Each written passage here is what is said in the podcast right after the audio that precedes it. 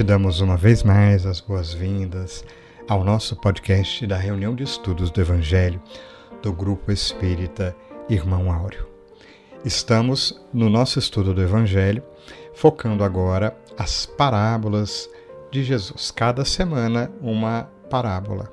Hoje convidamos a Cláudia para que mais uma vez esteja conosco e ela vai abordar, com muitas reflexões interessantes, a parábola do joio e do trigo, né? que a gente já visitou várias vezes, a gente está retomando agora. E aqui eu deixo uma reflexão, né? porque a Cláudia nos, nos propõe isso muito bem. Quais os critérios nós temos para avaliar a nossa evolução espiritual? É, não vou dar muito spoiler, né? Daqui a pouquinho a Cláudia está conosco abordando o tema e convidando-nos ao estudo e à reflexão. É, lembramos que estamos colocando na descrição é, várias bibliografias citadas por, por cada um dos, dos que preparam, né? e te convidamos a estender, a estudar mais, assim como aproveitamos a oportunidade para convidar você para estar também conosco na nossa live que acontece lá no YouTube, no canal do Grupo Espírita Irmão Áureo, né? e é mais um convite para que você participe intensamente conosco nessa luta que temos para divulgar o bem, para divulgar e estudar a doutrina espírita, te convidamos para estar mais próximo a nós. Participe de nossas lives, fica gravado, entre lá, divulgue o link, é, coloque sua sugestão, faça seu comentário, faça sua pergunta, enfim, sinta-se à vontade para estar mais próximos de nós e para nos auxiliar nessa, nessa tarefa. Então não perca, hoje mais tarde teremos a nossa, a nossa live com a participação da Cláudia e tendo como convidada também a Preta, para a gente estender os comentários. Ok?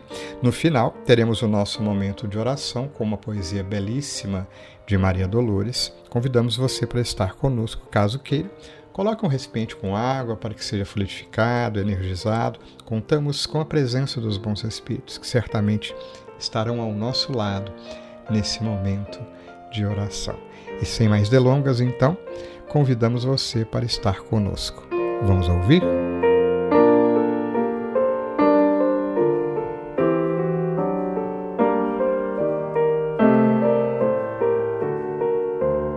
Olá a todos. Bom dia, boa tarde, boa noite. É com imensa alegria que aqui estamos para mais um estudo das parábolas de Jesus. Símbolos simples que falam à simplicidade, ao coração, buscando refletir para que a luz se faça em nosso íntimo Hoje falaremos sobre a parábola do joio e do trigo. Então, havendo proferido a parábola do semeador, registrada no Evangelho de Mateus, capítulo 13, versículos 3 a 9, e após explicar essa parábola, conforme registrado nos versículos 10 a 23, Jesus valendo-se da mesma temática, ou seja, abordando campos, semeadores e sementes, proclamou a parábola do joio e do trigo. Está assim registrada essa parábola no Evangelho de Mateus, capítulo 13, versículos 24 a 30. Outra parábola propôs-lhes, dizendo: O reino dos céus é semelhante a um homem que semeou boa semente no seu campo. Dormindo, porém, os homens, veio o seu inimigo e semeou joio no meio do trigo e partiu. Quando germinou o ramo e produziu fruto, então apareceu também o joio. Aproximando-se os servos do senhor da casa, disseram-lhe: Senhor, não semeaste boa semente no teu campo? De onde, portanto, de onde, portanto, terá vindo o joio? E ele lhes disse: Um homem inimigo fez isso. Os servos lhe dizem: Sendo assim, queres que, após sair, o recolhamos? Ele, porém, diz: Não, para que, ao recolher o joio, não desenraizeis junto com ele o trigo. Deixai crescer ambos juntos até a ceifa. E no tempo da ceifa direi aos ceifeiros: Recolhei primeiro o joio e atai-o em molhos para os queimar. O trigo, porém, reuni no meu celeiro. Vemos que Jesus agora trata da qualidade das sementes, auferida pelos frutos que produz, sem trair o tempo e respeitando o espírito de sequência da natureza. Podemos dizer também que a parábola do trigo e do joio simboliza a luta entre o bem e o mal, que trava-se na intimidade das almas humanas, sob o olhar cuidadoso do Mestre Jesus. Iniciando por identificar os personagens e simbolismos da parábola, Rodolfo Caligares, no livro Parábola Parábolas Evangélicas, ao comentar essa parábola, vai nos dizer que o campo somos nós, a humanidade. O semeador é Jesus. A semente de trigo, o Evangelho. A erva má, as interpretações capciosas de seus textos. E o inimigo, aqueles que as têm lançado de permeio com a lídima doutrina cristã. Vai nos dizer Emmanuel ao comentar essa passagem no livro Vinha de Luz, lição 107. Quando Jesus recomendou o crescimento simultâneo do joio e do trigo, não quis senão demonstrar a sublime tolerância celeste no quadro das experiências da vida. O Mestre nunca subtraiu as oportunidades de crescimento e santificação do homem, e nesse sentido, o próprio mal, oriundo das paixões menos dignas, é pacientemente examinado por seu infinito amor, sem ter, ser destruído de pronto. Importa considerar, portanto, que o joio não cresce por relaxamento do lavrador divino, mas sim porque o otimismo do celeste semeador nunca perde a esperança na vitória final do bem. De fato, ao examinar a parábola, salta aos olhos a confiança do Senhor do campo na qualidade da semente que plantou e que deixou aos cuidados dos servos da casa. É justo pensar que também confiou o Senhor do campo naqueles que receberam a semente. Outra coisa interessante Começando a crescer a semente, souberam os servidores identificar o que não era trigo pelo contraste, pela comparação entre as duas plantas, como a nos dizer Jesus que só damos valor à luz quando estamos no escuro. Só conhecemos o bem em função do mal. E esse é um processo lento e demorado, responsável pela nossa transformação e renovação íntimas, daí não resolver a violência de espécie alguma. Quer que arranquemos o joio? Essa a pergunta dos trabalhadores. Vai nos dizer Honório Abreu no livro Luz Imperecível que dia virá em que mais polarizados pelo que é positivo, identificaremos o que é bom em qualquer circunstância. Entretanto, o senhor do campo, experimentado, sabedor da qualidade das sementes, daquela que se tornaria robusta e daquela que acabaria por apresentar-se sem valor algum, para nutrir e alimentar, solicitou, que se aguardasse o tempo antes que fosse arrancada e atada em feixes. O joio é uma erva daninha, muito parecida e facilmente confundida com o trigo, cuja semelhança é tal que apenas pode se distinguir um do outro com certa facilidade quando os frutos começam a surgir. Por essa razão foi que o Senhor, na parábola, instruiu seus servos a aguardarem o tempo da ceifa, para que o joio fosse efetivamente separado do trigo. A palavra para joio no grego antigo é cisânia, cujo sentido figurado é falta de harmonia, desavença, rixa, discórdia. O joio representa, portanto, podemos assim dizer, as más ideias, que se misturam muitas vezes com as boas e trazem como consequência, como fruto, divisão e separatividade. Para oferirmos da boa qualidade da semente trazida por Jesus, aqui representada pelo trigo que alimenta e sustenta, diz-nos Allan Kardec na introdução de O Evangelho segundo o Espiritismo, que o ensinamento moral do, do Cristo mantém-se inatacável e não é objeto de qualquer controvérsia. Diz ele: é o terreno onde todos os cultos podem se reencontrar. a bandeira sob a qual todos podem se abrigar. Quaisquer que sejam suas crenças, porque jamais foi objeto de disputas religiosas, sempre por toda parte levantadas pelas questões de dogmas. Aliás, discutindo-as, as seitas encontrariam aí sua própria condenação, porque a maioria está mais interessada na parte, na parte mística do que na parte moral que exige a reforma de si mesmo. Para os homens em particular, é uma regra de conduta, abrangendo todas as circunstâncias da vida, privada ou pública, o princípio de todas as relações sociais fundadas sobre a mais rigorosa justiça. É, enfim, e acima de tudo, o caminho infalível da felicidade esperada, um canto do véu levantado sobre a vida futura. Esta boa semente trazida por Jesus, que examinada em sua essência a qualquer tempo, a qualquer época, a qualquer momento, trará para nós esse divisor de águas, nos convidando à fraternidade, à união, ao amor entre os homens.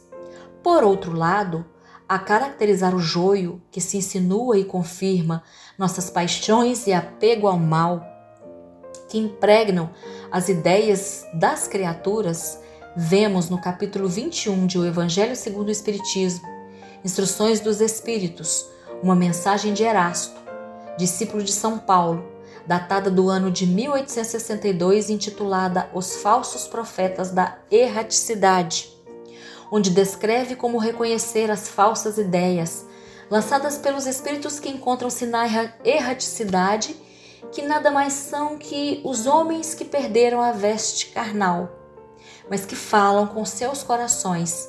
Somos nós, as criaturas humanas, vibrando em outra dimensão, mas carregando as sementes de joio que se insinuaram em nossos corações, invigilantes e adormecidos. Vai dizer Erasto. Os falsos profetas semeiam os fermentos de antagonismo entre os grupos, que os compelem a se isolarem uns dos outros, a se verem com maus olhos. Só isso bastaria para desmascará-los, porque em agindo assim, eles próprios dão o mais formal de desmentido ao que pretendem ser. Cegos, pois, são os homens que se deixam prender em armadilha tão grosseira. Mas há muitos outros meios de reconhecê-los, prossegue o Espírito. Os espíritos da ordem a qual dizem pertencer devem ser apenas não muito bons, mas por outro lado, eminentemente racionais.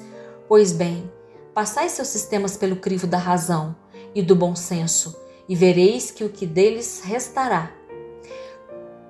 Convide comigo pois que todas as vezes que um espírito indique um como remédio para os males da humanidade ou como meio de atingir a sua transformação, coisas utópicas e impraticáveis, medidas pueris e ridículas, quando formula um sistema contraditado pelas mais vulgares noções da ciência, esse não pode ser senão um espírito ignorante e mentiroso. Essa semente do joio Repeli impiedosamente todos esses espíritos que se apresentam como conselheiros exclusivos, pregando a divisão e o isolamento. Eles são quase sempre espíritos vaidosos e medíocres, que tendem a se impor aos homens fracos e crédulos. São geralmente espíritos ávidos de poder, que déspotas, públicos ou privados, durante a sua vida, querem ainda vítimas para tiranizar após sua morte. Vemos então que o joio misturado ao trigo repete-se ou tem continuidade também nos planos espirituais, porque há que se renovar o interior, há que se renovar a estrutura, a mente, há que se espiritualizar a criatura, para que então possamos, em essência, auferir dos conhecimentos que Jesus veio nos trazer, que já citamos antes. Importante ressaltar que, conforme vemos na parábola, o inimigo se aproveitou que os homens dormiam para semear o joio entre o trigo. Isso significa dizer que, quando o homem está desatento e não vigia a si e a seus atos, abre-se o espaço necessário para que o mal se infiltre. Por isso nos recomendava o Cristo incansavelmente: orai e vigiai, mas também pediu ao Pai a respeito de seus discípulos que não os tire do mundo, mas que os livre do mal. No livro Parábolas de Jesus, à luz da doutrina espírita, organizado por Rafael Papa, Nara de Campos Coelho, ao comentar essa parábola, admoesta que, aqui, como em muitas parábolas, Jesus nos faz entender que a alegação de ser queimados significa entrarmos na vida física, sofrendo as consequências de nossos atos, queimando-nos o fogo das dores e dificuldades, quando escolhemos ser mais joio do que trigo. O joio, semente fraca e incapaz de sustentar os princípios evangélicos em nosso íntimo, superficial, significa confusão e separatividade, e assim se apresenta o seu fruto, sendo então atado em feixes e lançado fora a cada passo do caminho, cuidando o tempo a cada encarnação, de burilar as arestas, fazendo aparecer o trigo de Deus que está lançado nas profundezas de nossa alma. O fogo ao qual o joio será lançado representa não o inferno, mas sim as novas adversidades, provas e expiações que os espíritos tomados pelas más inclinações terão de enfrentar, para que seja deles arrancado todo o joio e permaneça somente o trigo. Portanto, ainda que Deus nos tenha enviado Jesus para nos transmitir os seus sublimes ensinamentos, o mal ainda caminha no meio dos homens uma vez que somos falhos em vigiar e em compreender as verdadeiras leis de Deus.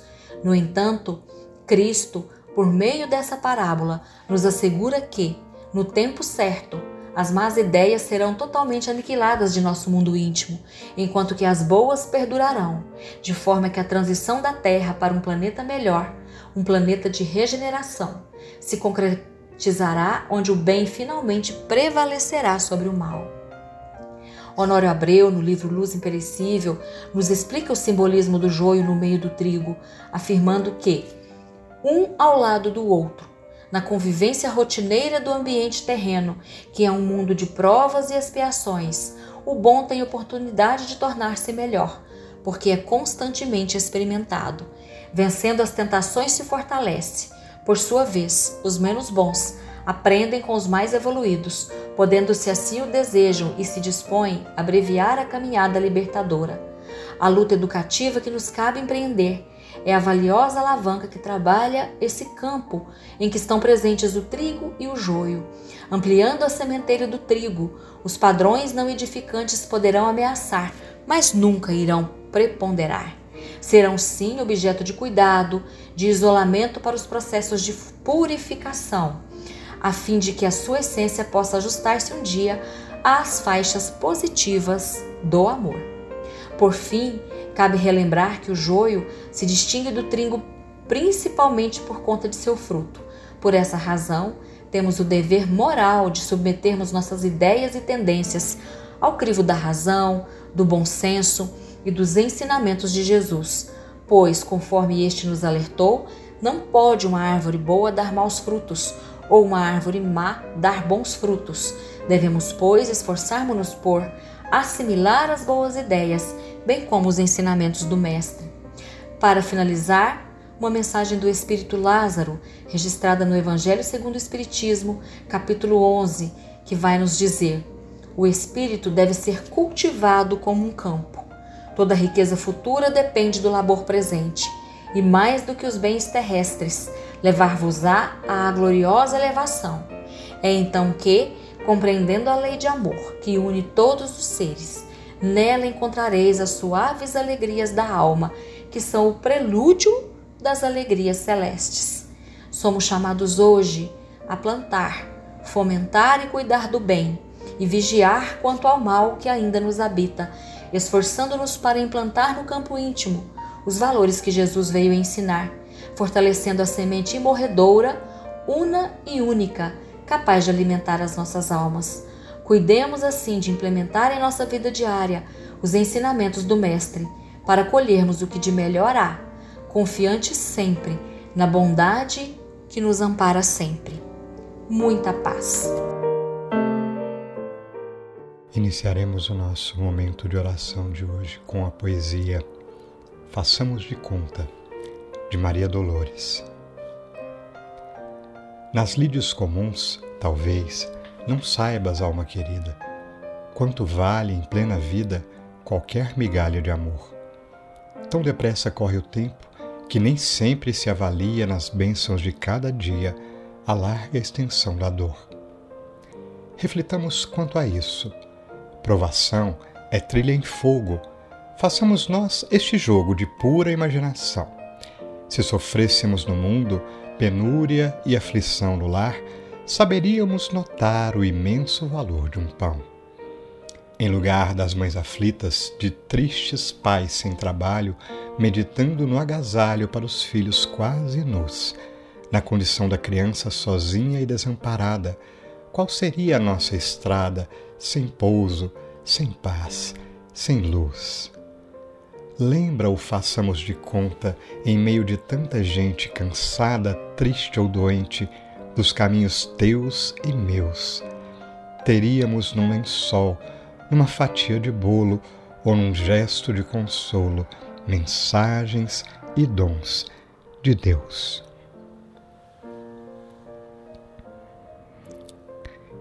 E tocados por essa poesia lindíssima, sentindo vibrar ainda em nós as bênçãos do Evangelho de Jesus. Busquemos nesta oração a companhia do Mestre e dos anjos de luz que da espiritualidade maior amparam os nossos corações. E nos lembremos de que Jesus espera por nós a cada dia e permanecem os bondosos amigos da espiritualidade ao nosso lado, aguardando-nos. A iniciativa, a vontade, a boa vontade. E então, nesta prece, Jesus amigo, te rogamos, fortalece os nossos corações para que tomemos as decisões íntimas necessárias a decisão, amigo Jesus, de estar mais próximos de Ti, a decisão de fazermos melhor agora, nesse exato instante, e de buscarmos em cada momento da vida entender nos acontecimentos, nas pessoas, nas ideias que nos são inspiradas, qual a vontade divina para os nossos corações mas reconhecendo-nos falhos, Jesus, ampara-nos sempre, protege-nos, que nos lembremos que estás ao nosso lado, dando-nos ânimo, dando-nos luz ao coração, que nos sintamos envolvidos e abraçados por esta energia sublime que acalma os nossos corações, que nos dá melhores condições de entender nas situações da vida, quaisquer sejam elas, a mão de Deus conduzindo-nos pelos caminhos da vida e que nos submetamos de boa vontade à vontade sublime que por muito amor nos conduz sempre. Ajuda-nos para que, na proposta do esforço que a vida nos faz, sejamos mais dóceis Ampara-nos para que, quando nos falte a compreensão, busquemos obediência e disciplina em nossos corações. Que a tua luz, Mestre Jesus, que sempre nos acompanha, se faça por nós sentir mais frequentemente em nosso dia a dia, lembrando-nos, além de tudo, dos corações que sempre estão à nossa volta como oportunidades sublimes de realização, de aprendizado e de afeto. Graças te damos, Mestre Jesus, por tanto amor, que assim seja.